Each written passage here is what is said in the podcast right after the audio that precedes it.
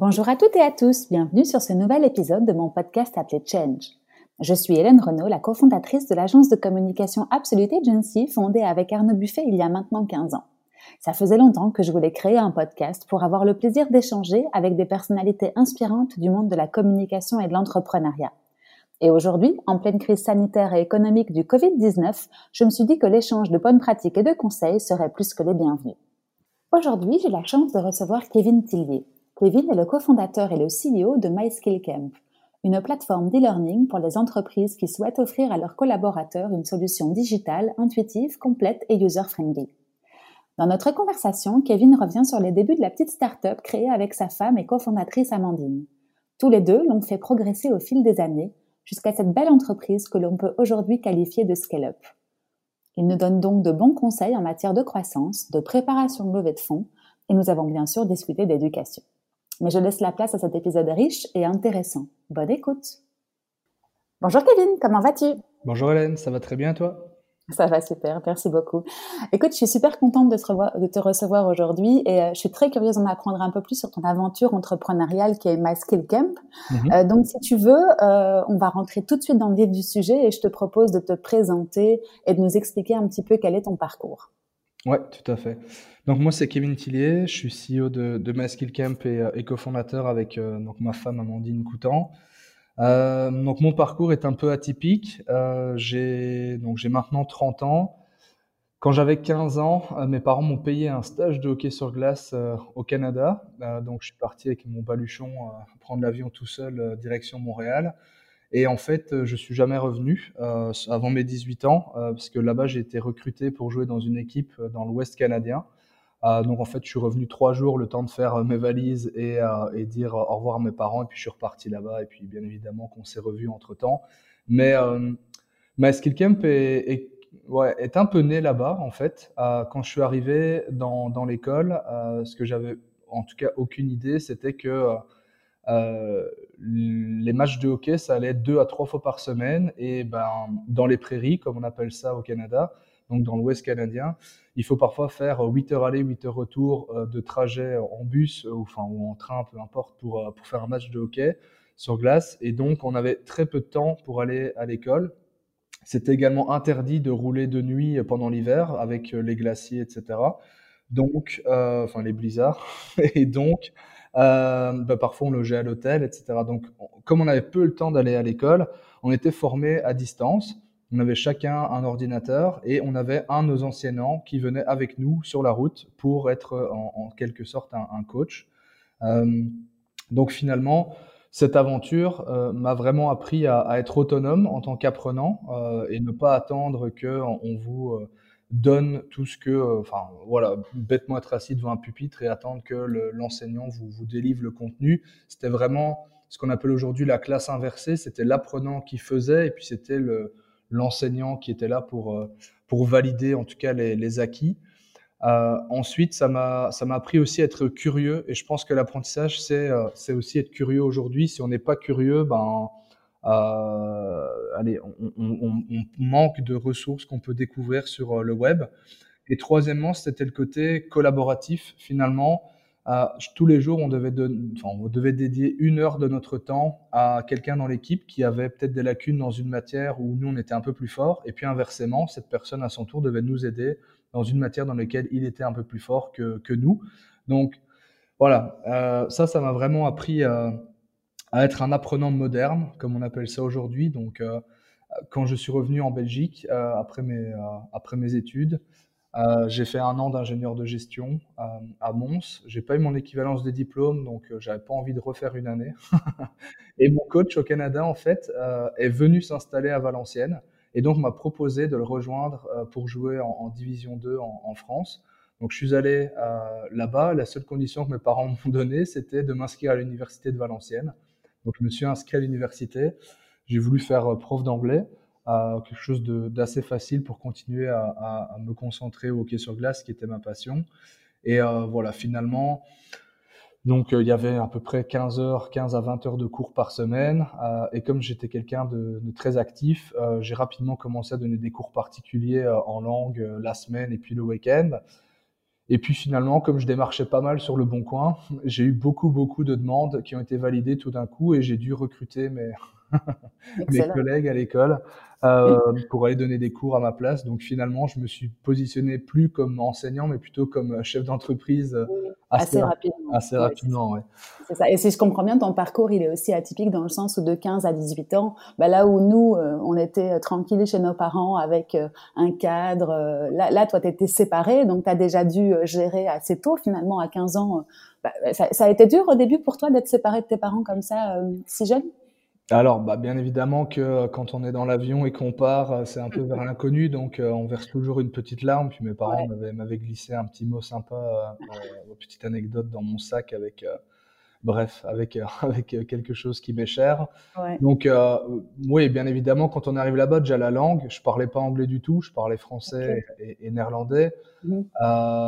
bien évidemment, quand c'est des étrangers qui t'accueillent dans un pays que tu connais pas et dans une langue que tu connais pas, c'était compliqué. Mais bon, il y avait des Québécois dans l'équipe, donc on, on, pouvait parler français. Enfin, je mhm. parlais français avec eux. La famille d'accueil était, les premières semaines, j'étais dans une famille d'accueil, puis c'était en internat. Euh, donc oui, en tout cas, ça apprend aussi à être autonome et responsable tout de suite. Les devoirs, il y avait personne qui était derrière moi pour me dire qu'il fallait les faire. Euh, je faisais mon linge moi-même, je repassais moi-même. Euh, donc voilà, c'est on s'autogère. Ça a forgé aussi ton esprit peut-être d'entrepreneur ou en tout cas d'indépendant dans l'âme, je suppose, ces, trois années à passer sur les routes, mm-hmm. à apprendre, comme tu dis, à distance, sans, sans la tutelle de tes parents, quoi. Donc si on peut faire un petit flashback, on peut peut-être aussi comprendre euh, une partie, en tout cas, de ce besoin d'être indépendant aujourd'hui et pas salarié, peut-être. C'est sûr. Mais ce qui m'a, ce qui m'a frappé surtout, c'est que euh, tous les jeunes sont comme ça là-bas. Ah ouais. Euh, très Je crois que c'est une question de mentalité, alors plutôt et de culture qui leur est propre. Mhm. D'ailleurs, quelque chose qui m'a frappé, c'est que euh, quand, quand, les, donc les deux personnes sont venues me chercher à l'aéroport, mhm. je me souviens, il s'appelait Nathan, c'était mon, mon, mon, roommate.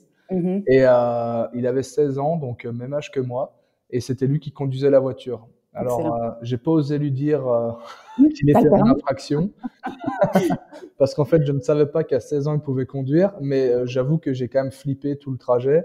Je me suis dit, est-ce qu'on est dans l'illégalité ici ou quoi? Et donc voilà, j'ai. Bah bref, autre anecdote. Euh, ouais, ouais. D'accord. C'est pour montrer à quel point ils sont peut-être aussi en avance à, différents niveaux. Et comme tu le disais, l'apprentissage sur les routes quasiment, euh, bah, de par la, géographie et de par peut-être la culture euh, de l'autonomie, c'est peut-être différent d'ici. Toi, tu, toi, tu remarques une vraie différence entre euh, l'apprentissage euh, là-bas au Canada mm-hmm. ou aux États-Unis et ici, on a encore une grosse euh, une, grosse division entre les deux styles bah, je trouve parce que, allez, par exemple, euh, en Belgique, chose, il y a des avantages et des inconvénients. En Belgique, euh, il y a un socle commun pour tous les étudiants. Quand tout le monde termine, voilà, sa sixième humanitaire, bah, dans, dans, le général, en tout cas, tout le monde a les mêmes compétences, est censé avoir les mêmes compétences, avec quelques petites distinctions comme maths appliquées ou autres. Mais au Canada, ça n'existe pas, ça. Je suis arrivé le premier jour, on mon, mon direct, le directeur d'école m'a donné un menu et j'ai dû choisir les cours que je voulais faire le premier et le second euh, semestre. Et euh, ben, j'ai pas fait de maths pendant deux ans. Je détestais les maths, j'ai pas fait de maths pendant deux ans et ça m'empêche pas aujourd'hui de, gérer une entreprise. Donc euh, voilà, là-bas, ils mettent en avant les forces de chacun. S'il y a des faiblesses, ça sert à rien de s'acharner dessus. Si on est faible dans, dans quelque chose, ça veut pas dire qu'on est bête pour autant. Ça veut juste dire que ben, c'est pas là-dedans qu'on va performer et on va se concentrer sur d'autres performances. Et ça, ça j'ai vraiment apprécié aussi. C'est ce qu'on demande aujourd'hui dans le monde, euh, euh, voilà, dans le, dans le, milieu du travail. Ben, c'est quelles sont les compétences que tu as, quels sont les métiers de demain et où est-ce que tu dois te diriger. Et c'est pas demander à tout le monde de tout savoir faire. Mm-hmm. Et c'est de savoir aussi que tu n'es jamais aussi bon que là où tu es intéressé ou en mm-hmm. tout cas là où tu as une passion ou un désir. Donc effectivement, ça sert à rien de, de, de de s'apitoyer, on va dire, sur tes faiblesses, fonce là où t'es fort, quoi. C'est ça que tu, c'est ça, ça, la culture de, là-bas. Ok, cool. Mhm. Oui, donc euh, effectivement. Euh, et alors il y a aussi le côté accompagnement, comme tu disais, euh, le fait de, de pouvoir s'entraider ou aider euh, une personne qui a un peu plus de mal dans telle ou telle matière. Ça, je pense que ça, ça, ça bénéficierait à nos modèles d'enseignement aussi de pouvoir avoir quelque chose, enfin, de, de s'appuyer sur le collectif, clairement. Mhm. oui, tout à fait. Euh, moi, je trouve que je trouve que ça manque beaucoup. Euh, le côté euh, partage entre pairs, le côté tout le monde a quelque chose à finalement apporter et voilà sa contribution. Et aujourd'hui, ça, ça commence à, se faire. Je le vois bah, avec le Covid, bien évidemment, qu'il y a une accélération dans les écoles, mais aussi dans les entreprises. donc ça, voilà, là-dessus, je pense qu'il y a une prise de conscience. Oui, on est en train d'aller vers un mieux, effectivement ne serait-ce que par tout le partage de connaissances qu'on peut trouver sur, euh, sur Internet aujourd'hui. Top. Ok, donc je t'ai arrêté là où tu disais que tu commençais tout doucement à créer une petite entreprise euh, parce que euh, trop de demandes et donc du coup, bah, tu avais trouvé des solutions. Je te laisse continuer. Non, pas de souci. donc voilà, donc les trois années passent. Les trois années passent de, de licence donc à l'université de Valenciennes. C'est là que j'ai rencontré ma femme et, et cofondatrice aujourd'hui. Euh, sur les bancs de l'école. Et qu'est-ce que j'ai à dire? Bah, Du coup, Amandine, elle était, euh, était, déjà, euh, était déjà active dans, dans, le milieu professionnel, était agent immobilier. Donc, comme quand elle partait très tôt le matin et revenait très tard le soir, vu qu'elle travaillait à Lille, ben, moi, il fallait que je continue à. Voilà, comme je le disais, je, je détestais rester dans, dans, mon canapé. Donc, petit à petit, ça a quand même pris beaucoup d'ampleur. Je n'ai plus juste toucher des personnes sur le bon coin, mais on a également touché des, entreprises cette fois qui voulaient euh, eh ben des, formateurs professionnels. Donc là, il a fallu se professionnaliser et euh, j'ai dû créer une entreprise euh, avec, avec des. Voilà, j'ai dû partir à la recherche de, de profils, je dirais, plus expérimentés que bien évidemment mes, mes collègues de classe. là, ça a fonctionné pas mal pendant quelques temps. Et c'est là que euh, finalement les entreprises m'ont demandé est-ce que tu fais du digital learning? Est-ce que c'est possible de faire une partie des formations à distance et pas que en présentiel? Parce que ben, mes collaborateurs ils ont moins le temps euh, Voilà, on est en pleine période de rush, etc., etc. Mhm. Là, Donc là, tu as déjà opéré un petit move dans le sens où tu étais passé euh, d'une personne lambda, on va dire, qui avait besoin de soutien ou euh, euh, de, de, cours particuliers, à des cours vers les, vers les entreprises et donc plus du B2B que du B2C à ce moment-là. Exact, voilà. Mhm. Donc avec toutes ces contraintes, bien évidemment, la négociation des, des contrats, le, voilà, là l'entreprise s'est vraiment mis en route. Quand c'était avec les copains qui allaient donner des cours, c'était assez simple. Euh, mais là, quand on commence à se professionnaliser, il y a plein de choses qui rentrent en ligne de mire. Ben, euh, euh, créer une entreprise, la comptabilité, le, bref, tout un tas de choses que j'ai découvert assez vite. Et, ça, tu l'as fait tout seul, déjà en compagnie de ta compagne ou Non, ça, je l'ai fait tout seul. Les premiers pas, c'est toi qui les as faits pour créer, on va dire, le début d'une entreprise ça. où tu n'as pas forcément d'accompagnement à ce moment-là. Non, à ce moment-là, j'ai pas d'accompagnement. Euh, mes parents euh, m'aident un petit peu, mais euh, voient un petit peu sur la comptabilité. Mais euh, voilà, je me, en tout cas, j'ai pas non plus un énorme chiffre d'affaires. je commençais tout juste avec les, en tout cas avec les entreprises. Et donc, finalement, arrive ce moment fatidique où une entreprise me demande de faire des cours à distance et ben, je me mets à rechercher des, des plateformes. Donc, bien évidemment, les plateformes classiques dont tout le monde connaît, Moodle dans le milieu universitaire, que j'ai également utilisé au Canada.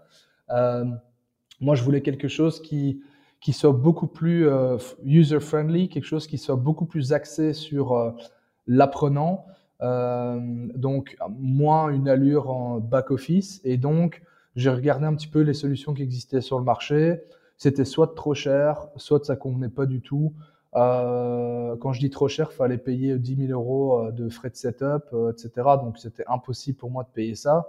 Et comme j'étais un peu fou à l'époque, euh, je me suis dit, bah, quitte à mettre 10 000 euros sur la table pour les frais de setup, autant que, euh, je sais pas, je recrute quelqu'un pendant un an, je lui paye son salaire, un développeur, et il va me développer la plateforme avec les fonctionnalités que, que, je veux réellement.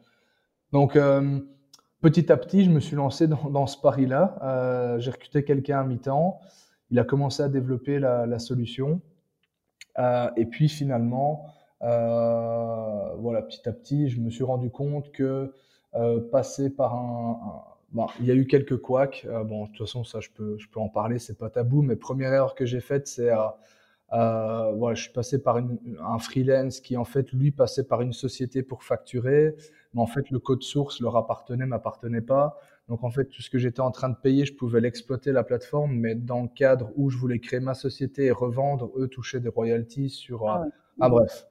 Ouais, ouais. Euh, je m'en suis cool, mais c'est intéressant que tu nous, tu nous, le partages parce que c'est vrai que comme tu le dis, tu l'as, tu l'as créé un petit peu de fil en aiguille euh, cette petite plateforme, mais en tout cas, euh, ça a été co-créé. Si je comprends bien, tu as, créé un cahier des charges avec ces développeurs freelance, mais on se pose pas tout ce genre de questions. Effectivement, on se dit on co-crée, donc ça veut dire que ça nous appartient, mais il y a quand même effectivement parfois des espèces, des petits astérisques en bas de la, en bas de la page, sympathique. Ouais. ouais, effectivement. Ouais, puis bon voilà, j'étais, euh, je m'y connaissais pas moi. Donc encore une fois, pas pas accompagné. Je pense que c'est vraiment ça qui m'a manqué dans les débuts. Euh, après, l'écosystème startup était pas ce qu'il est aujourd'hui. Il y a six ans, euh, il y a même sept ans quand quand j'ai quand j'ai démarré le projet réellement. Donc je suis content de voir que tout s'est développé. Mais c'est vrai que voilà, si j'avais pu ne pas faire ces erreurs-là, ben, j'ai perdu un an, j'ai perdu de l'argent. Et surtout, je dis j'ai perdu un an, ben ce code, ce code-là, je l'ai, tant pis, je l'aurais laissé et j'ai, tout refait de A à Z. Euh, donc là, avec, bien évidemment une équipe par la suite. Et c'est, c'est justement quand, quand j'ai pris conscience que ce qu'on avait développé, en tout cas, j'étais fier de ce que cette agence avait développé, enfin, ce freelance avait développé. Je me suis dit, il faut absolument que. Enfin, j'étais plus attiré par la vente d'un logiciel que par le fait de donner des cours à distance en langue toute ma vie. C'était bien pour démarrer, ça m'a dépanné, etc. Et ça a fait mes premières armes, mais c'était pas du tout là-dedans que j'allais m'épanouir. Euh, et donc, euh, donc voilà, donc à ce moment-là, on a arrêté. vu les peines du marché, en tout cas le fait qu'il n'y avait pas forcément d'interface qui te plaisait à toi en tant qu'utilisateur, tu t'es dit je peux le faire moi-même et, et c'est ce qui t'a mis en, mouvement pour, pour créer, créer MySkillCamp alors. Exact, et c'est là que euh, Amandine m'a rejoint euh, et qu'on a recruté quelqu'un cette fois en interne. Mhm. Euh, pas de freelance, vraiment en interne. On s'est assuré qu'on avait, qu'on avait tous, les, tous les bons contrats, etc. Et là, on est parti. Euh, on est parti Ok, cool. Tu fais un petit point sur MySkillCamp aujourd'hui, enfin, expliquer un petit peu quel est le produit, comme ça on comprend un petit peu mieux euh, le contexte. Ouais, donc aujourd'hui, MySkillCamp, donc c'est une solution de formation en ligne. on a fait le constat que aujourd'hui, en tout cas aujourd'hui plus qu'hier, euh, les entreprises, le fait d'acheter une plateforme qui est vide, ça n'intéresse personne. Euh, ça n'intéresse pas ni le, DRH ou responsable de formation, ni les collaborateurs. Il faut absolument avoir du contenu à disposition. Et donc, nous sommes allés toquer à la porte des, euh, gros acteurs éditeurs de, contenu de formation comme Udemy, LinkedIn Learning, Coursera, Open Classroom et, et, ainsi de suite. Et on a été donc centralisé et connecté toutes ces sources de formation dans un seul et même catalogue, donc MySkillCamp. Et donc aujourd'hui, les entreprises, quand elles, voilà, quand elles décident de mettre en place MySkillCamp, elles peuvent directement donner accès à leurs collaborateurs dans une seule et unique interface à du contenu qui est euh, euh, du contenu LinkedIn Learning, du contenu euh, parfois en e-book, parfois en podcast qui vient de certains éditeurs. Donc, l'entreprise a le luxe de ne pas choisir un seul partenaire, mais de tous les avoir à disposition et de laisser les collaborateurs choisir là où ils ont envie d'aller se former par rapport à leurs préférences en termes d'apprentissage, mais également par rapport à la langue euh, qu'ils parlent. Et, c'était nouveau ça? Excuse-moi, je te coupe. Mais par rapport aux éditeurs euh, LinkedIn ou Udemy, c'était nouveau pour eux qu'on vienne toquer à leur porte pour rassembler, si je comprends bien, euh, leur contenu et les faire vivre les uns à côté des autres sur une plateforme où il y en avait déjà d'autres qui, qui étaient sur le marché, pas, peu, peu, importe européen ou pas? Ouais. Alors il y en a déjà d'autres qui sont sur le marché. Euh, chacun a son business euh, modèle qui est un peu différent et sa façon de voir la technologie connectée du contenu externe. Il y en a, il y en a qui le font. Voilà, c'est pas unique. Par contre, proposer euh, l'entièreté, enfin, proposer aux apprenants de suivre les formations dans une seule et même interface avec un login, un mot de passe, permettre aux DRH, aux responsables formation de faire le suivi de toutes ces formations dans une seule interface, ça c'est unique. Et on a rajouté quelque chose de nouveau. Euh, et là, euh, je pense que ça fait partie de tes questions, l'innovation. Euh, j'ai le sentiment qu'on a, a en tout cas un, pas d'avance. On, a innové sur ce qu'on appelle la, la, skill card. Donc c'est une carte de paiement virtuelle, la carte compétence, qui permet aux collaborateurs d'avoir chacun sa propre carte de paiement virtuel et ensuite d'être autonome sur l'achat de contenu ou de licences dans ce catalogue. C'est-à-dire que à l'heure actuelle, quand un collaborateur veut aller suivre une formation sur Udemy à 20 euros, ben tiens, qui paye? Est-ce que c'est lui? Est-ce que c'est il doit demander à son manager, de demander au responsable formation? Le temps qu'il demande au manager responsable formation, bah, son besoin il est déjà passé, il a déjà trouvé où se former ailleurs, soit gratuitement ou je ne sais pas. Mais en tout cas, c'est le, le côté accès immédiat. Je veux me former, j'ai l'argent, je paye, je me forme, et c'est terminé. Oui, c'est ça. Euh, T'enlèves un point de friction entre l'utilisateur et euh, celui qui payera au final l'addition, quoi. C'est ça. Voilà. Mais, mais aussi, c'est le côté encore plus donné de, de pouvoir et d'autonomie aux collaborateurs où finalement, en début, euh, voilà, en début d'année, je pourrais avoir 100 euros sur ma carte et avec ces 100 euros, ben, je décide où je veux me former. Si j'ai envie de une formation en présentiel, je me forme en présentiel. Si je veux me former avec une licence LinkedIn Learning, je m'achète ma licence LinkedIn Learning. Et finalement, c'est euh, avoir ce budget qui est mieux euh, réparti et optimisé. En fait, un des soucis à l'heure actuelle dans les entreprises, c'est que euh, elles ont souvent un LMS, donc une plateforme de gestion de leur formation présentielle, donc un beau catalogue avec la liste des, formations qu'ils donnent. Bon, à l'heure actuelle, ça sert plus trop à grand chose avec le Covid parce que les formations présentielles sont annulées ou en tout cas reportées. Mais quand on veut aller vers le digital, euh, les entreprises se disent, bah, OK, on va acheter euh, chez LinkedIn Learning une licence pour tout le monde. Euh, ou que je prends LinkedIn Learning, mais je pourrais en prendre un autre, peu importe. Hein. Mais en réalité, on sait très bien que tout le monde ne va pas y aller. et, au final, si on, donne on une licence à un apprenant dans son entreprise, c'est comme les chèques resto, enfin chèques repas, on doit le donner à tout le monde. Sinon, allez, c'est pas égal. donc ici, ce qu'on fait, c'est si par exemple, de manière Allez, si l'année dernière, l'entreprise avait acheté une licence LinkedIn Learning pour tous les collaborateurs et qu'il n'y avait que 25% des, licences qui avaient été activées, donc ça veut dire 75% bah, entre guillemets jetés à la poubelle, mais nous aujourd'hui, on va permettre à une entreprise de payer ces 25% et ensuite les 75% restants d'allouer ce budget-là à, à d'autres contenus que ça vienne de chez Open Classroom, Udemy, etc. Mais finalement d'optimiser ce budget euh, pour que tout le monde puisse se former là où ils ont envie de se former. Mhm. oui, c'est ça. Il y a, le, libre arbitre finalement qui est intéressant et de pouvoir euh, choisir en fonction de ton expérience, tes compétences, etc. Et l'économie finalement au bout du compte d'un DRH qui n'aura pas dépensé, euh, on va dire 100 euros chez LinkedIn alors que finalement il y en a que deux ou trois qui les ont, qui les ont parcourus. Ouais, cool, cool, je comprends. Et qui est le, le, cœur de cible en termes de B2B chez vous du coup? C'est des mhm. grosses entreprises? Euh, bah écoute, pendant le Covid, on, a lancé un catalogue euh, gratuit, donc une académie gratuite accessible à tous. Euh, donc il y a 2000 formations, euh, il y a des formations en français, anglais, néerlandais qui sont accessibles. Donc là, je dirais que tout le monde peut, s'inscrire. Allez, à partir de 50, une entreprise de 50 personnes, mais Skillcamp est, peut, peut convenir. Après, notre cœur de cible au day-to-day, bien évidemment, ce sont les entreprises entre, euh, je dirais, 250 et, euh, et 5000 collaborateurs. C'est là qu'il là qu'il commence à y avoir des départements en formation et qu'il y a des besoins, qu'il y a des budgets formation aussi. Euh, et c'est là qu'on peut vraiment faire la différence avec notre plateforme.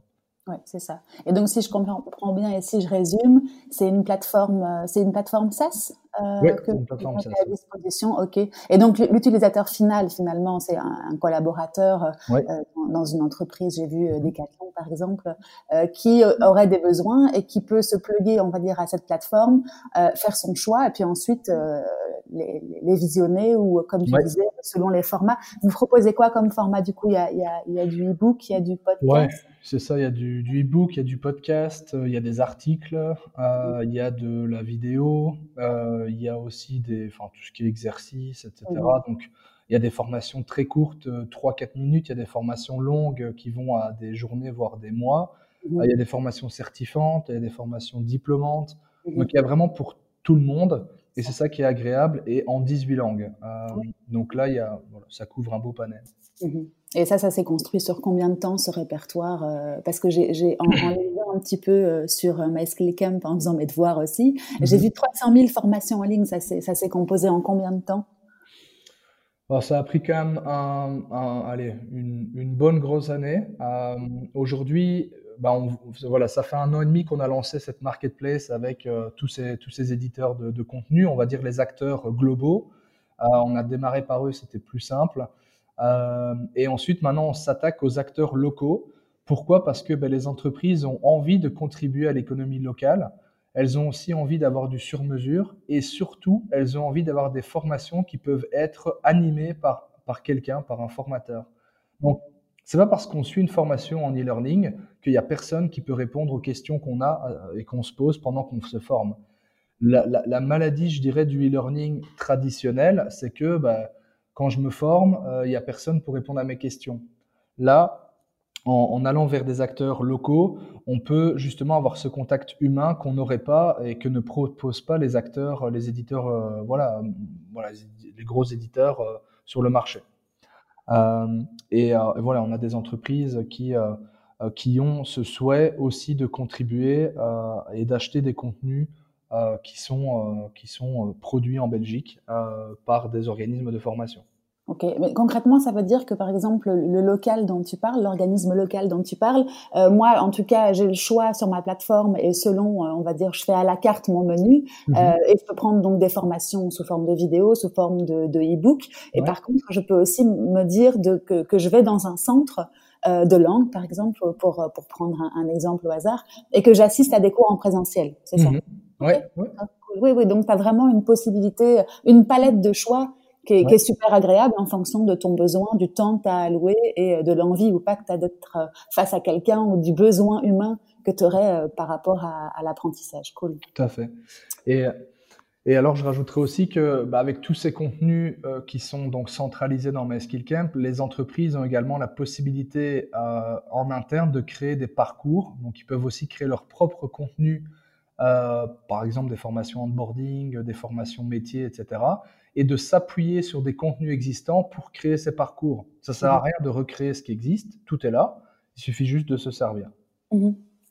Et vous proposez, euh, parce que par exemple, euh, dis-moi un petit peu quelle est la, quelle est la thématique euh, number one, par exemple, sur, euh, sur MySkillCamp aujourd'hui Sur quoi est-ce qu'on se forme le plus?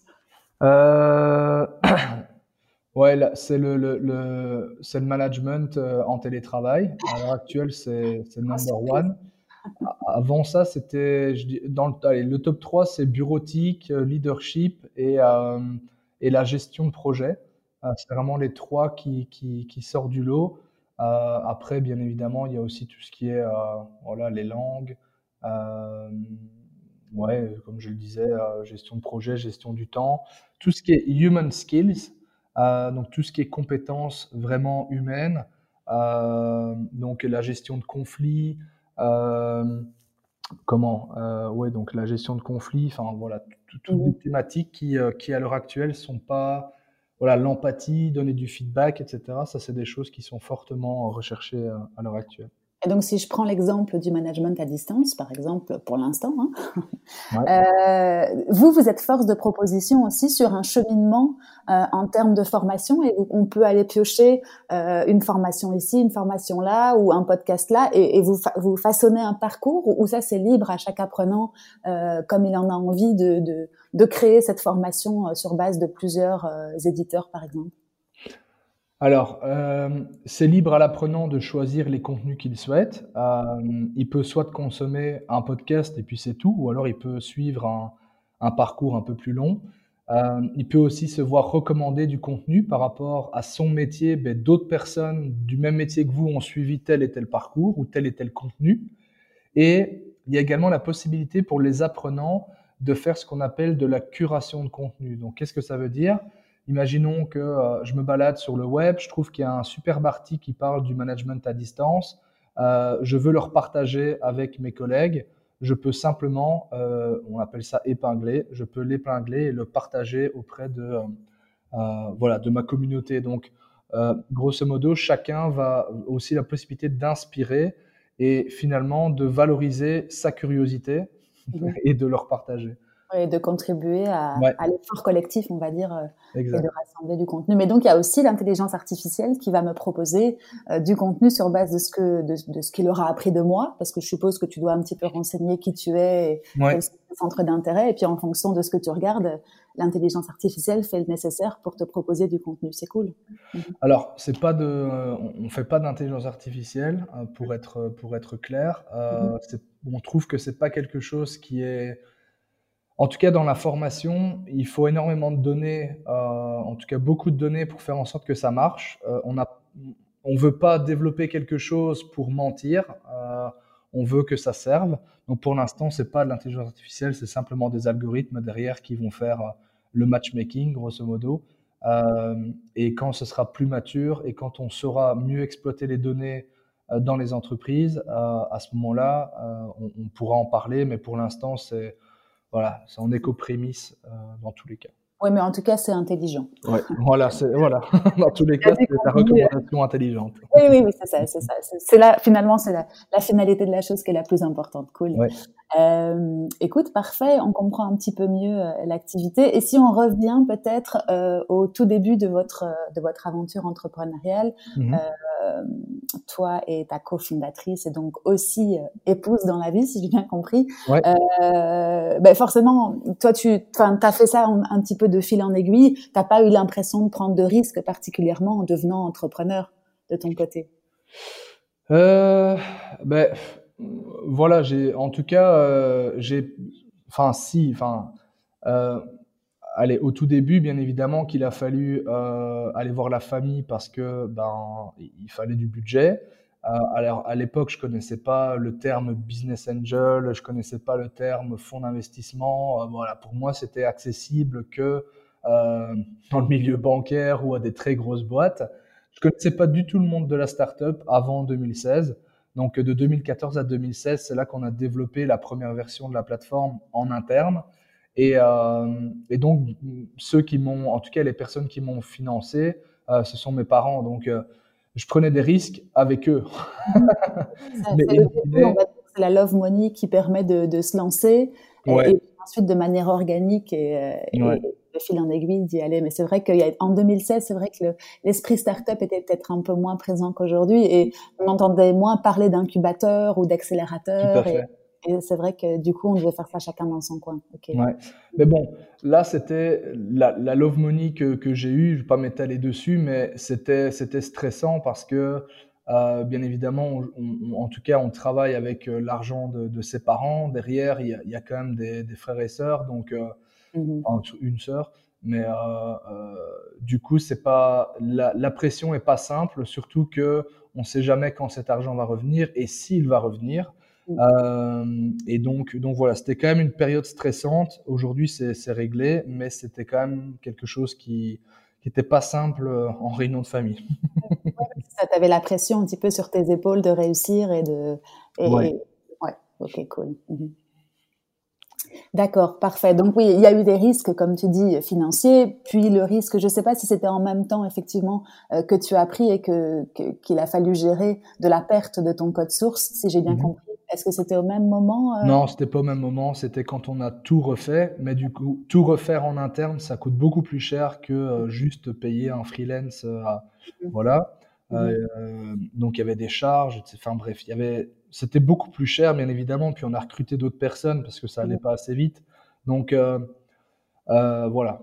Oui, ok, c'est ça. Et en plus de ça, il y a la prise de risque entre guillemets liée à, à l'entrepreneuriat en couple. Ouais. euh, ça, vous, ça, vous, le gérez et vous l'avez géré euh, comment vous de votre côté? Alors euh, au début, donc euh, moi pour pour quand même qu'on ait une donc Amandine était s'était mis en tout cas en France au au chômage euh, pour, pour se lancer en tant qu'entrepreneur. Donc, elle avait eu des aides, etc. Moi, de mon côté, je n'en ai pas eu. Donc, il a fallu que... Euh, enfin, j'aurais pu en demander, mais euh, voilà, j'ai quand même été plus malin. Je me suis dit, à tourner rechercher un, un prof d'anglais. Euh, et donc j'ai postulé, j'ai eu le job et euh, à mi-temps, donc ce qui me permettait de travailler à mi-temps et d'avoir un revenu, et ce qui me permettait aussi de, euh, ben, de travailler pour la boîte un quasi temps plein plus le mi-temps à l'école. les bureaux étaient à, à, à 5 rues de, de l'école, donc c'était c'était top. donc voilà. Donc au début, je partageais ma vie entre l'école et puis et puis les bureaux. Après niveau allez, je dirais niveau couple, ce qui est pas simple au début, aujourd'hui ça roule. Euh, ce qui n'était pas simple au début, c'est que ben, quand tu te lances, je dirais que, allez, y a, je dirais pas qu'il n'y a pas grand chose à faire, il y a tout à faire, mais quand on ne s'y connaît pas et quand on n'est pas accompagné, euh, on, vivait la même chose. Tous les jours, on vivait la même, on vivait la même journée ensemble. On était dans le même bureau. J'entendais ses conversations, elle entendait mes conversations. Donc le soir, il y avait quasi plus rien à se dire. Donc c'était quand même une période compliquée où ben, Amandine, elle, euh, elle était commerciale, euh, donc elle essayait de bien évidemment vendre la plateforme. C'était pas gagné parce que ben voilà, vendre euh, forcément un appartement, une maison, c'est pas la même chose que vendre un logiciel. Donc il y avait tous des termes techniques, etc. Elle n'était pas très à l'aise avec tout ça, donc ça n'a pas été un succès. Finalement, c'est moi qui suis allé sur le terrain à la vente et, on a remarqué que là, ben, forcément, ça a eu plus de succès. Donc c'est juste qu'elle était meilleure dans tout ce qui était opérationnel et, euh, et moi j'étais meilleur en vente euh, qu'elle en tout cas vente sur des logiciels. Euh, Aujourd'hui, voilà, euh, je, sais, je serais incapable de dire ce qu'elle fait dans sa journée, sauf si je regarde son agenda, et elle est incapable de dire ce que j'ai fait dans ma journée, sauf si elle regarde mon agenda. Donc le soir, on a plein de trucs à se dire. La boîte, elle grandit. Parfois, je suis à Bruxelles, elle est à Tournai, ou inversement. Et donc, c'est vraiment chouette de se retrouver le soir et vraiment comme un couple normal et de repartager ce qu'on a fait de la journée, les décisions qu'on doit prendre. Euh, et euh, quand on parle de décisions, chez nous, ça prend pas longtemps. Euh, on en parle le soir ou le matin sous la douche et c'est parti. Ouais, c'est ça. Le pouvoir de décision est plus, est plus rapide entre et euh, plus efficace. Ok, cool. Et donc, les rôles sont bien clairs. Enfin, je veux dire, vous avez une belle répartition. Euh... Ouais. Puis, je veux dire, la confiance est là. Ça fait quand même bientôt, ça va bientôt faire 11 ans qu'on est ensemble. Donc, euh, donc la confiance, elle est là. Il n'y a pas de problème d'argent. Souvent, c'est des choses qui peuvent casser aussi dans, dans quand on est, quand on a des cofondateurs qui sont des amis ou autres ou des connaissances. Ben, voilà. on sait bien que l'argent, c'est un sujet quand même tabou. Chez nous, ça ne l'est pas. Euh, donc ça, c'est quand même un point en moins. Quand on a discuté des salaires, bah, il n'y a pas de jalousie. Enfin, je veux dire, il n'y a aucune jalousie au niveau de l'argent. Euh, voilà. Donc euh, ça, c'est aussi un luxe qu'on a. Oui, c'est ça. Donc, le conseil que tu pourrais donner aux, jeunes entrepreneurs enfin, en herbe qui veulent se lancer et qui sont en couple, c'est un, déjà de faire ça de manière saine. je suppose, au niveau trésorerie. Tu en as d'autres, des conseils si on veut se ah, lancer? Ouais, ben, je dis pas qu'il faut se lancer avec, euh, avec sa compagne euh, ou, son mec euh, directement. Je dirais plus que ça doit être un feeling. Il doit y avoir l'envie d'entreprendre. Amandine, elle avait cette envie aussi d'entreprendre et de tout plaquer. Voilà, ses parents sont, sont aussi entrepreneurs, donc donc ça s'est fait naturellement. Mais après, c'est pas donné à c'est pas donné à tout le monde. Faut, faut, bah aujourd'hui, on a on a une petite fille de trois ans et demi et on, on, va être nouveaux parents euh, euh, fin janvier, donc, euh, donc voilà, on fait un peu tout en même temps. Faut cumuler, oui, c'est ça. mais mais il faut, il faut tenir le coup. Je veux dire, faut, voilà, faut pas avoir peur de se lever à 5 heures du mat et d'aller se coucher tard parce qu'il reste encore plein de mails à envoyer, etc. C'est, c'est dur, mais nous, ça nous plaît. Donc voilà, faut juste savoir dans quoi on s'embarque. Ouais, c'est ça, parfait. Euh, oui, donc si on reprend, tu disais euh, là où on en était, tu disais que donc tu avais euh, géré le risque, on va dire financier au début avec avec euh, l'investissement que tes parents ont fait, et puis ensuite ça s'est passé de manière organique parce que bon, j'ai lu euh, des levées de fonds, mais si tu peux nous faire un petit peu le parcours, qu'on comprenne un peu mieux, euh, vous étiez combien à ce moment-là, vous êtes combien aujourd'hui, ça nous permettrait de comprendre un peu mieux, ouais, la, la croissance que vous avez connue. Ouais, tout à fait. Bah donc euh, voilà, donc en 2014, euh, euh, on est arrivé à Tournai, je me suis lancé comme prof. Pendant deux ans, on a créé une première version de MySkillCamp pour l'éducation qui s'appelait NOSCO e-learning. NOSCO, ça veut dire la connaissance en latin.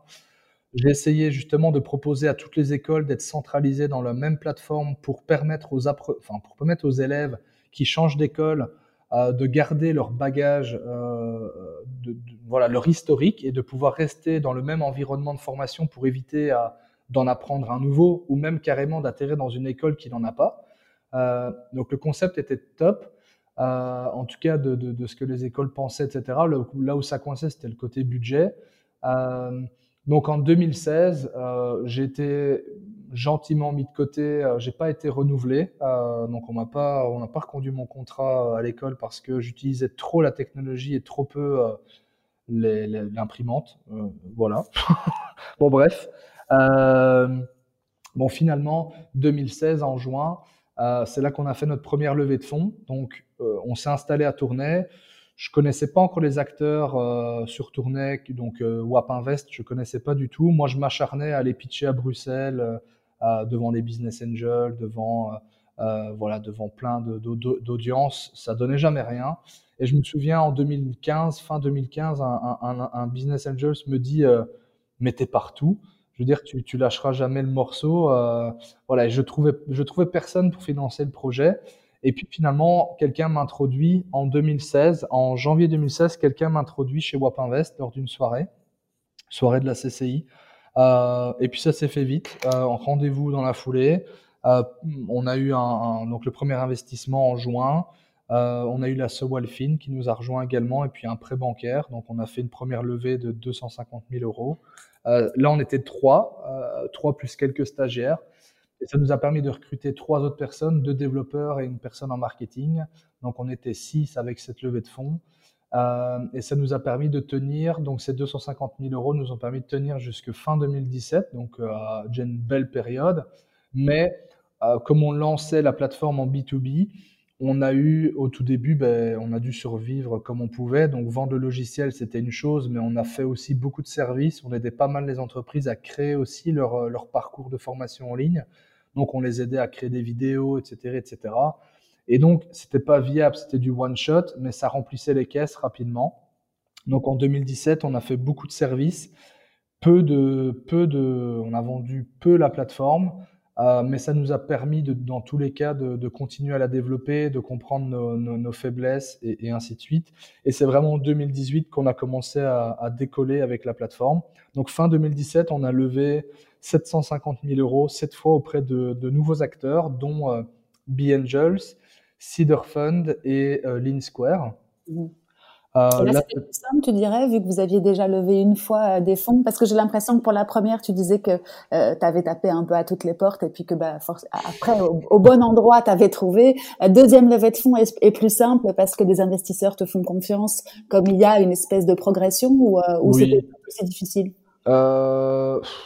Allez, je dirais que c'était plus simple parce que forcément, j'arrive pas avec les poches vides. Euh, J'avais Wap Invest qui avait dit qu'il remettait. J'avais la Sewalfin qui remettait aussi. Donc, je veux dire, j'arrivais déjà avec de l'argent validé, si tu veux. Euh, donc là, c'était beaucoup plus simple d'aller démarcher des nouveaux fonds. Euh, voilà, donc ça c'était. Allez, le fait d'avoir des investisseurs derrière toi, c'est déjà une preuve de validation de, ta startup, comme quoi elle est, elle est, fiable, en tout cas à court terme. Donc Là, on a récupéré, donc on a levé 750 000. Avec ça, on a, donc on était 6 à l'époque, fin 2017. On a recruté euh, avec cette levée de fonds, je dirais euh, 6-7 personnes euh, en 2010, ouais, 2018. Euh, voilà, ça nous a permis de tenir à ce moment-là jusque, euh, que je me trompe pas, euh, ouais, jusque, jusque fin 2018, euh, où là, on a levé un million d'euros. Euh, voilà, donc en 2000, en, avec les mêmes acteurs, donc on n'en a pas trouvé de nouveaux, juste avec les mêmes, on a levé euh, un million d'euros cette fois. Euh, là, ça nous a, donc cette levée était stratégique. On, arrivait à décoller tout doucement avec la plateforme, mais il fallait qu'on mette un, gros coup d'accélérateur dans le produit parce que pendant toute l'année 2018, on a découvert que euh, finalement, avoir une plateforme LMS, donc euh, gestion des formations, on va dire nouvelle génération, c'est-à-dire euh, jolie, sympa, etc., c'était chouette, mais c'était pas ce que les, les entreprises attendaient. Ce qu'elles s'attendaient, c'était une vraie, une vraie plus-value. Et ce qui leur manquait, c'était ces contenus de formation, ce côté expérience utilisateur, toutes ces fonctionnalités qui gravitent autour des, des apprenants, finalement leur donner plus l'autonomie, etc. Et c'est là que nous nous sommes transformés en ce qu'on appelle Learning Experience Platform. Euh, et donc là, on a eu un an pour euh, développer, euh, en tout cas, je viens pas un an, les six mois pour développer et six autres mois pour valider le modèle avec la marketplace, avec l'intégration des contenus externes, etc. Ça a vraiment bien marché. On a triplé notre chiffre d'affaires grâce aussi à la vente de contenu qui nous tire vraiment vers le haut parce que on peut aller chercher des budgets formation qui n'est pas le même budget qu'un budget euh, plateforme. Donc, c'est-à-dire le budget plateforme, c'est un budget logiciel qui est dé détenu par les équipes IT dans la plupart du temps, alors que le budget formation, il est alloué tous les ans et il est à dépenser. Donc, on, touche vraiment à, ces deux, budgets-là. voilà, et puis finalement, on est rentré en. On, a, annoncé notre dernière levée de fonds ici en septembre. Donc là, on a levé 2 millions d'euros, à peu près, un peu plus, avec un fonds à Londres euh, et un fonds à Bruxelles, donc le fonds euh, Inventures 2, et puis à Londres, ça s'appelle Conviction. Euh, et donc là, l'objectif, c'est de miser encore une fois sur l'innovation produit avec la skill card, cette carte compétence qui va nous permettre de, qui va permettre aux entreprises de, de, dépenser plus intelligemment et mieux leur budget formation dans MySkillCamp et le gérer, et, et aussi de pouvoir avec cette levée ben, démarcher d'autres euh, d'autres marchés, donc euh, l'Angleterre, les Pays-Bas, euh, voilà, de tester un petit peu les marchés sur lesquels on pourrait s'étendre dans les prochains dans les prochains mois, voilà, jusqu'à fin d'année prochaine. ici, donc au niveau staffing, on est à l'heure actuelle à 27 temps plein. Mhm. et on va monter jusqu'à à peu près 50 dans les 12 prochains mois. Donc voilà, il y a pas mal de recrutements en cours ici. Mmh mmh et comment est-ce que vous gérez justement cette croissance? Parce que c'est rapide finalement et euh, l'équipe s'agrandit. Vous, vous le gérez comment, vous, cette, euh, cette évolution en termes humains Ouais, bah, c'est la première fois que l'équipe va doubler. Euh, et allez, allez c'est facile de passer de 3 à 6, c'est facile de passer de 6 à 12. Par contre, de 12 à 24 et de 24 à 50, c'est moins simple. Mmh il y a la culture qui rentre en compte, il y a les process de recrutement qu'il faut pas rater. Donc nous, on a durci nos process de recrutement. Euh, on parle culture pendant les process. On fait des tests de personnalité sur le milieu de travail. Euh, donc ça s'appelle le test Hogan, euh, qui nous permet déjà à l'avance de savoir ben, comment est-ce qu'on doit se comporter au travail avec les, nouveaux, les nouvelles personnes qu'on recrute, savoir si c'est des, des, managers potentiels ou pas. Mmh. voilà, donc, alors je dis pas que c'est une science infuse, bien évidemment, mais ça nous permet déjà de savoir avec qui on s'engage. Et à ce niveau vous faites aider au niveau RH, justement, vous avez, euh, vous avez renforcé l'équipe d'un profil en particulier qui est euh, expérimenté et qui a toutes les techniques et les ficelles pour, euh, pour bien recruter? Alors, on travaille avec une freelance qui s'appelle Caroline Dufran, qui nous aide, qui, est, qui, qui, aide pas mal de startups ou scale-up justement dans cette phase de, de recrutement massif dans, dans, tout ce qui est process. Et puis, c'est nous en interne qui faisons les phone screening avec un logiciel RH qu'on a implémenté, logiciel RH très important. Mhm. Euh, voilà, il y a aussi des tests, euh, un test à faire à la maison. Euh, voilà, ça nous montre. Celui qui a pas envie de le faire, bah, c'est qu'il n'est déjà pas motivé à la base.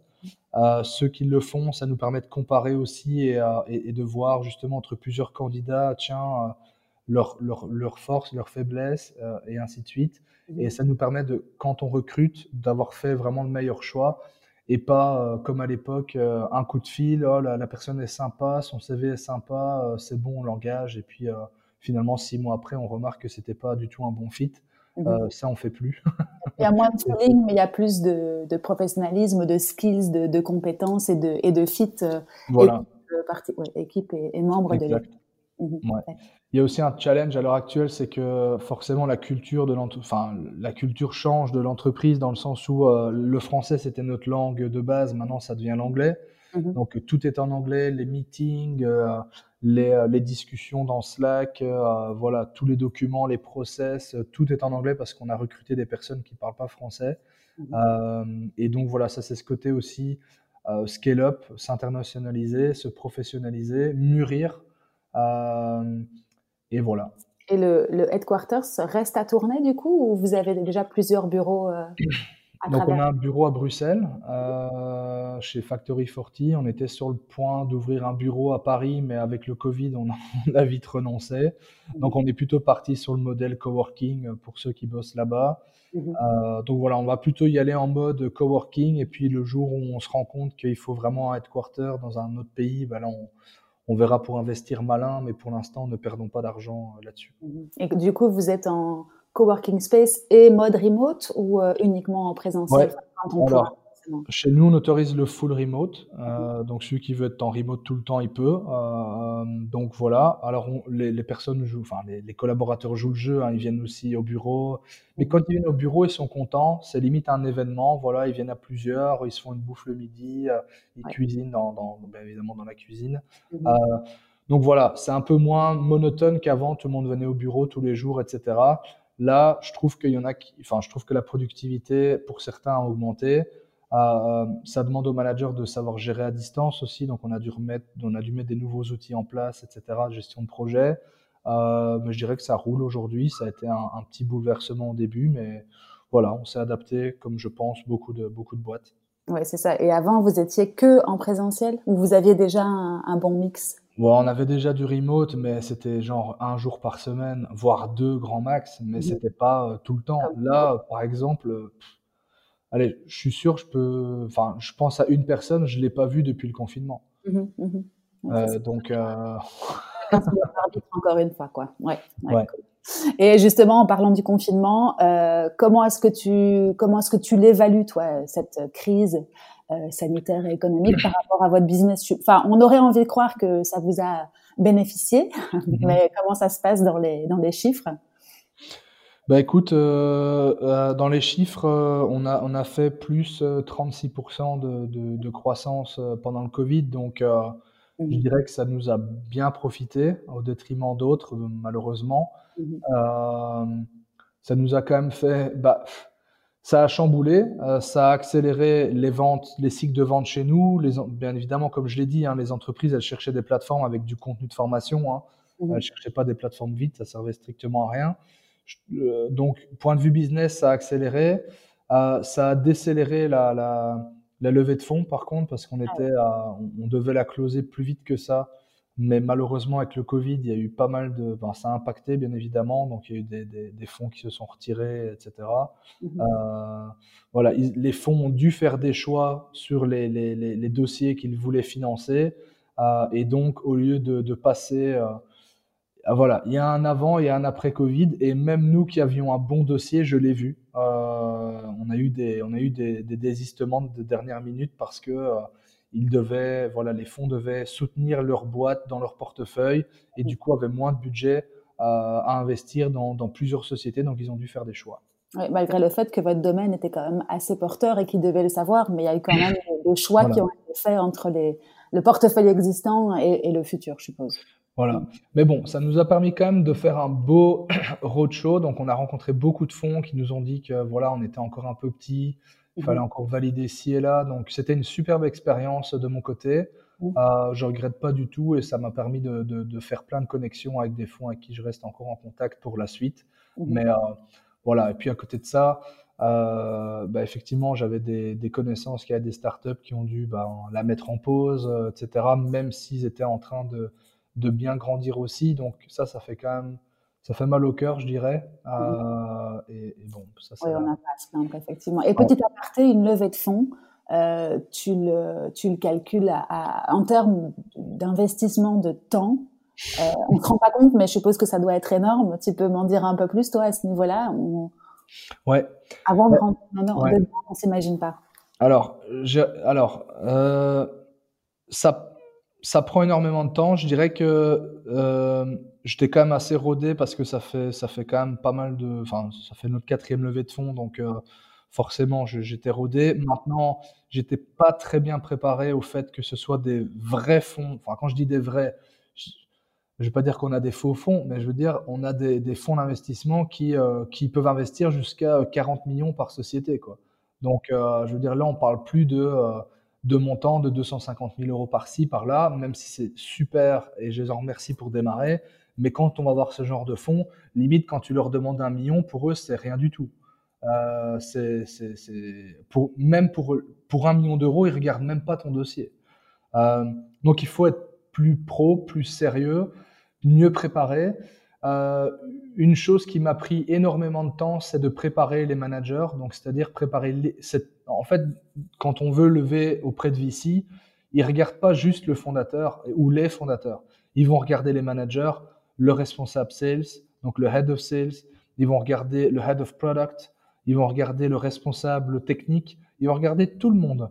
Et s'il y en a un où le profil est tic, soit c'est grave et on arrête là, parce que ça veut dire que moi j'ai pas fait mon job de trouver des managers compétents, euh, ou alors euh, c'est pas très grave et ils vont demander que euh, on, on, y remédie plus tard. Mm -hmm. donc, c'est dire qui est super importante.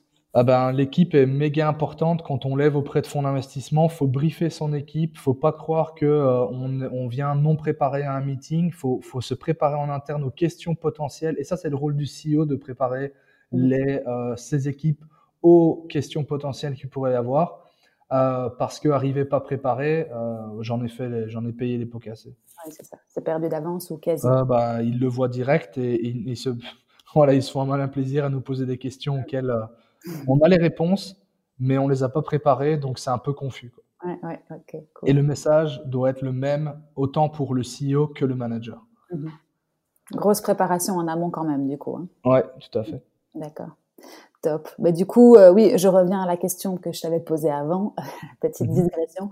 Euh, mais donc voilà, le confinement a été bénéfique euh, par rapport à votre chiffre d'affaires et par rapport justement au fait que tout le monde devait être à distance. Ça vous a trotté dans, dans l'esprit de, de, de, de, transformer, on va dire, votre plateforme pour les écoles à ce moment-là? Parce que si j'ai compris, si j'ai bien compris, vous l'aviez abandonné, le domaine scolaire au profit du domaine de l'entreprise. Ça t'a traversé l'esprit de dire, tiens, on va faire une version euh, ouais. euh, bêta pour les écoles parce que justement, à ce moment-là, tout le monde était un peu démuni, que ça s'est un peu organisé chacun dans son coin Alors, bah, voilà, je, je veux dire, je, je veux je veux parler librement, mais je n'ai pas envie de donner des, forcément des, des, des conseils, mais on l'a fait. Enfin, je veux dire, on l'a fait.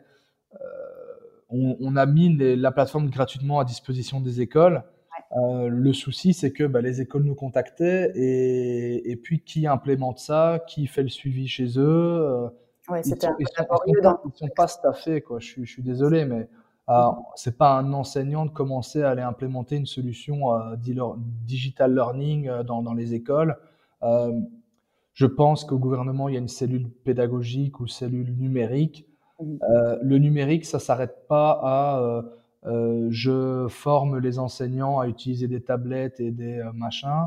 C'est aussi justement avoir un réel projet gouvernemental où on met une plateforme dans toutes les écoles euh, et on forme tout le monde et pas euh, chacun dans son coin, etc. Parce que moi, franchement, je l'ai vécu en tant qu'enseignant. Hein, quand les tablettes, elles sont arrivées dans l'école, elles étaient déchargées tout le temps. Mmh. Ils, avaient le mat ils avaient le budget pour acheter des tablettes et pas le chariot qui mmh. recharge les tablettes. Alors quoi je, Dans quelle classe est-ce que j'ai 24 prises? Mmh. Impossible. Donc vrai. franchement, ça ne servait à rien. Ton image montre un petit peu le, la, la, la, structure de fond qu'il faut préparer pour pouvoir accompagner ce genre de projet. Et c'est certainement pas effectivement en confinement où c'était euh, le branle-bas de combat général qu'on aurait pu implémenter quelque chose d'uniforme. Et, non. Parce qu'il manque cette structure et cette toile de fond de préparation. Ouais, mmh. ouais mais aujourd'hui, je l'ai toujours pas vu. Hein.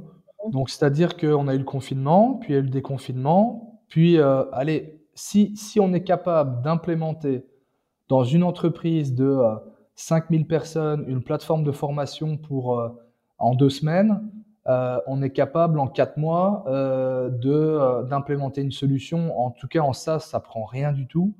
Euh, je veux dire, on est capable de faire des miracles en quatre mois.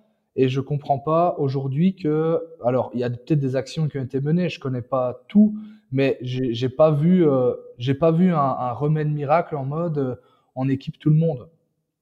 Et aujourd'hui, euh, alors il y a toujours ce problème de oui, mais tous les tous les enfants n'ont pas accès, enfin tout le monde n'a pas accès euh, au numérique à la maison. Ça, je suis tout à fait d'accord. Mais je veux dire un truc, hein, même dans les entreprises. Hein. Donc, à un moment donné, tout, tout n'est pas parfait, c'est impossible. Il y a plein de, il y a plein d'associations qui aident, etc. Mais je trouve qu'il, je trouve qu'il faudrait vraiment avoir un, je, je, trouve qu'il n'y a pas une, un, un, une roadmap. Voilà, la roadmap, elle n'est pas claire. Elle n'est pas claire et, malheureusement, euh, y a, je vois plein de petits trucs qui émergent, et, mais à, aucun moment il y a vraiment une solution qui va être proposée, déployée. Et si c'est pas un succès, bah tant pis, au moins on aura fait, enfin on aura fait quelque chose. Et tu vois, euh, c'est vraiment ce côté, tu peux, allez, j'ai l'impression qu'on n'a pas le droit à l'erreur dans l'éducation si jamais on met quelque chose en place. Mais, nous, en tant qu'entrepreneurs, euh, si jamais on, fait une erreur, bah, c'est pas grave, on apprend, on se relève et on fait autrement. Et, euh, voilà, le failing, ça fait partie du, métier. Et si on s'autorise pas à, à, tomber à un moment donné, ben on n'avancera pas. Mmh mmh oui, il y a sûrement beaucoup plus de pression et effectivement moins bah de, moins de prise de risque. Et du coup, bah, il n'y a pas grand-chose qui avance, en plus du fait qu'on connaît un peu la Belgique pour tout ça. mais bon, on peut pas leur en vouloir, hein, c'est clair, on peut pas tout changer, mais je trouve que ça mériterait quand même, et pourquoi pas à ce moment-là, de justement de, de, de s'entourer d'entrepreneurs qui, dans le monde de l'éducation, qui peuvent changer ça. Mmh oui, tout à fait. Parce que moi, c'est ce que je me dis souvent quand je regarde mes enfants qui ont 8 et 11 ans travailler. Euh, alors, sans, sans aucune critique à, à l'enseignement, hein, parce que comme tu le disais, on n'est pas là pour donner des leçons. Mais j'ai pas l'impression qu'il y ait grand-chose qui ait changé entre moi il y a, mmh combien de temps? Il y a 30 ans, il y a 30 ans et eux aujourd'hui. Donc euh, oui, l'éducation pourrait être euh, être disruptée, mais il faut qu'il y ait des acteurs qui aient effectivement les moyens et, et et le pouvoir de le faire effectivement pour euh, pour qu'on puisse passer au, niveau supérieur et vous pourriez en faire partie à ce moment-là mais une fois que que la décision est prise hein, effectivement. Ouais, tout à fait. Bon, bah écoute, ça c'est encore une autre discussion. Ouais, Donc vous, euh, vous avez vu des opportunités pendant ce Covid. Le chiffre d'affaires a augmenté. Euh, si je comprends bien, ça a un tout petit peu freiné euh, les levées de fonds, mais pas, pas, dramatiquement. Il y a une grande croissance en termes de, de, de l'équipe. Et mhm. tu en as parlé tout à l'heure. Vous avez pivoté, je pense, ou en tout cas profité de cette crise pour mettre au monde des innovations ou réfléchir autrement à, votre plateforme. Tu peux en citer d'autres que la MySkillCart? Oui, donc euh, euh, d'autres que la SkillCard. Euh... C'est déjà pas mal hein, si tu me dis que. en plus de la levée de fonds, en plus du recrutement, en plus de. Et d'ailleurs, parce que j'ai vu en parlant de recrutement que vous aviez euh, intégré euh, pour vos recrues un parcours d'onboarding sur votre propre, propre plateforme, pardon. Oui. ça m'intéresse juste que tu m'en dises quelques mots pour euh, donner un petit avant-goût à d'autres ou des idées à mhm. d'autres. Ouais, bah écoute, au niveau de l'innovation, on va rester sur la skill card pour l'instant. Il y a d'autres choses dans le carton, mais ça reste encore que, que des ah, idées, donc. Je vais la garder pour moi, celle-là. Et, euh, et par contre, euh, ouais, niveau onboarding, donc euh, là, par, par exemple, lundi, il y a deux personnes qui ont démarré. Euh, une en vente et une en, dans l'équipe technique, euh, bah, elles ont été accueillies forcément avec un, un onboarding euh, digital. Donc là, il y a un parcours RH avec tout ce qu'il faut savoir niveau RH, et puis il y a un parcours métier, donc parcours pour, par exemple, l'équipe sales, et là, il y a des, modules de formation. Donc, par exemple, euh, comment utiliser HubSpot, euh, comment utiliser Vidyard, comment utiliser Demodesk. Donc, tous les outils que euh, le sales va utiliser dans sa vie chez MySkillCamp. il y a des conseils, il y a comment pitcher une entreprise. Enfin, voilà, tout ce qui est vraiment découverte des outils et puis formation au pitch, des formations produits aussi.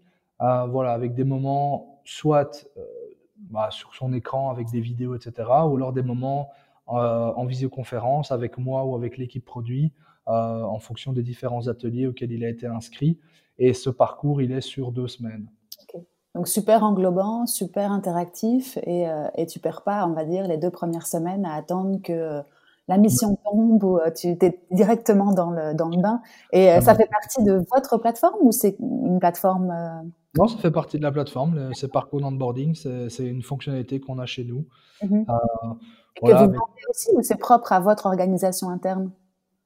Euh, ben donc, chaque, chaque entreprise peut créer ses propres euh, formations ou parcours de formation dans la plateforme. Donc, mmh rajouter des vidéos, créer des quiz, des projets, des événements présentiels ou des événements visioconférence. Donc, il y a, il y a ce qu'on appelle un... Si je comprends bien, tu peux vraiment être maître de ton contenu. Exact, voilà. Ah, et, et dans le parcours, si tu veux rajouter une formation sur le management euh, à distance, tu peux rajouter une formation sur le management à distance euh, également, mhm. mais que tu n'as pas créé, que tu as acheté ou que tu as loué. Ok, top. Ah, c'est super parce que c'est vrai que l'onboarding, c'est toujours un sujet, je trouve. Enfin, dans les petites entreprises comme les nôtres, on fait ça un petit peu euh, euh, de manière organique, sans vraiment mhm. avoir de, de, process. Mais c'est vrai que ça mériterait, en tout cas pour les petites entreprises, je parle parce que je sais que pour les grosses, c'est c'est plus, c'est mieux structuré. Ça, ça mériterait d'être d'être plus interactif, plus chouette, plus plus humain, plus dynamique. Donc c'est intéressant à savoir. Cool. Oui, tout à fait. et alors je vais faire un dernier petit point au niveau marketing parce que je sais que le temps passe et que tu as beaucoup d'autres choses à faire. vous avez une équipe marketing maintenant dédiée à Muscle Camp dans le dans l'équipe actuelle? Oui, on a donc euh, quelqu'un, donc euh, Justine qui s'occupe de la partie euh, digital marketing. Et puis on a Alicia, donc elle est londonienne et elle, donc elle est basée à Bruxelles et elle s'occupe de la partie content, donc tout ce qui est voilà. D'accord. Donc vous avez déjà une petite équipe en interne et, vous travaillez avec avec des agences ou les deux recrues internes suffisent pour pour la majorité de, de, euh, les deux recrues suffisent. On, a un petit contrat avec une agence pour tout ce qui est euh, euh, enfin, audit et, optimisation des campagnes Google AdWords. voilà, mais c'est vraiment un, truc tout petit. Mhm. Et puis, il y a une troisième personne qui va nous rejoindre en growth lead. Et donc là, l'objectif va être de trouver des, nouveaux, des nouvelles techniques pour générer plus de leads sur les nouveaux marchés qu'on vise. Ok. Et jusque-là, c'est toi qui faisais ça avant que ces deux personnes soient là? Ça a été fait euh, de manière euh, organisée. Euh, comment est-ce que vous avez fait jusqu'ici? Ben donc Justine était donc on avait une personne qui s'occupait du digital marketing depuis quand même depuis 2010 2017 donc depuis ouais, décembre 2017 donc voilà c'est juste qu'aujourd'hui on a deux personnes qui s'occupent de ça. Avant t'avouerai que, euh, mis à part envoyer des, newsletters et dépenser 0 euros, on faisait que de l'outbound, donc euh, c'était que nous qui contactions les, entreprises avec euh, notre téléphone. Ouais, ok, d'accord. Mais là, vous êtes passé à un level supérieur et vous allez attaquer plutôt une phase de croissance en termes d'acquisition. Et à la limite, je referai un petit épisode avec ton, responsable de marketing parce que ça peut être intéressant aussi de comprendre un peu quels sont les différents euh, canaux d'acquisition et voir un petit peu ce que vous mettez en place euh, maintenant et depuis quelques années pour euh, pour accroître à, ce niveau-là. Donc cool. Mhm. écoute, j'ai l'impression qu'on a fait un bon tour. Est-ce que toi tu penses que on a oublié quelque chose? Non, je pense que c'était déjà pas mal. Quelques petites questions rapides pour terminer. Et là, je voudrais savoir comment toi, tu te formes au quotidien Alors moi, j'ai euh, ma liste sur Medium. je, lis, je lis beaucoup. Mhm, d'accord. Par des lectures, donc. Ouais. Cool. Et tu as cité Slack tout à l'heure. Vous avez des outils qui permettent d'accroître la productivité euh, que vous utilisez euh, de manière ultra fréquente? Bah, écoute, euh, oui, j'utilise un nouvel outil qui s'appelle Fellow, euh, donc F-E-2-L-O-W, Fellow. Euh, c'est un outil pour gérer les, réunions. Donc, avant, quand on avait des, bah, quand j'ai mes weekly meetings avec les équipes, mmh. souvent j'envoyais par email l'agenda du jour Ici, ça me permet de faire l'agenda en ligne. Ça permet aussi aux équipes de rajouter des points qu'ils veulent discuter. Mhm. Ça permet de mettre une to-do pour euh, le, follow-up sur le meeting suivant. C'est connecté à notre outil de gestion de tâches. Donc, euh, euh, Fellow, ça m'a voilà, ça m'a fait gagner du temps en productivité, en tout cas pour la gestion des meetings. Donc, si j'ai un outil à recommander, ce serait celui-là. Parfait, merci beaucoup. Et pour finir, dis-moi un petit peu, tu as une obsession pour l'instant? Quelque chose qui te reste en tête? Euh, ouais, la, la, la, croissance sur d'autres marchés, euh, c'est mon obsession pour le moment. Comment, voilà, comment y a, enfin, comment faire, euh, comment, comment ça va décoller? Enfin, j'essaie d'anticiper pas mal de, de scénarios. Euh, voilà, donc ça c'est un peu mon, ouais, mon obsession du moment. Parce qu'on n'en a pas parlé, mais c'est vrai que donc vous êtes belge et vous allez déployer un peu plus, comme tu le disais, à Bruxelles, etc. Mais il y a une volonté euh, d'atteindre d'autres marchés euh, la France, si j'ai bien compris. C'est quoi le next step alors du coup, enfin dans ton dans tes plans? Donc on est déjà sur la Belgique et la, la France. Euh, là, le next step c'est sur la Flandre parce que bah, forcément c'est une audience qu'on ne touche pas encore assez. Mhm. Donc la Flandre, les Pays-Bas et puis l'Angleterre. Euh, voilà. Ok. D'accord. Bon, bah écoute, c'est ambitieux. J'espère que tout va bien se, se passer à ce niveau-là. Euh, si mes, nos auditeurs veulent te suivre, où est-ce que tu es le plus euh, actif? Euh, ouais, sur LinkedIn, je suis pas mal actif, euh, donc voilà. Tu donnes des nouvelles de temps en temps de MySkill Camp et tu ouais, Bon, bah, écoute, Kevin, je crois qu'on a fait un bon petit tour. Je te remercie pour ton temps et puis pour ton partage et tes bons conseils. Et puis, à très bientôt alors. À très bientôt, Hélène. Merci pour l'invitation. Et voilà, c'est fini pour aujourd'hui. Je vous remercie d'avoir écouté cet épisode jusqu'au bout. J'espère qu'il vous a plu. Et si c'est le cas, n'hésitez pas à me mettre 5 étoiles sur les plateformes d'écoute ou à le partager avec vos proches. À très bientôt.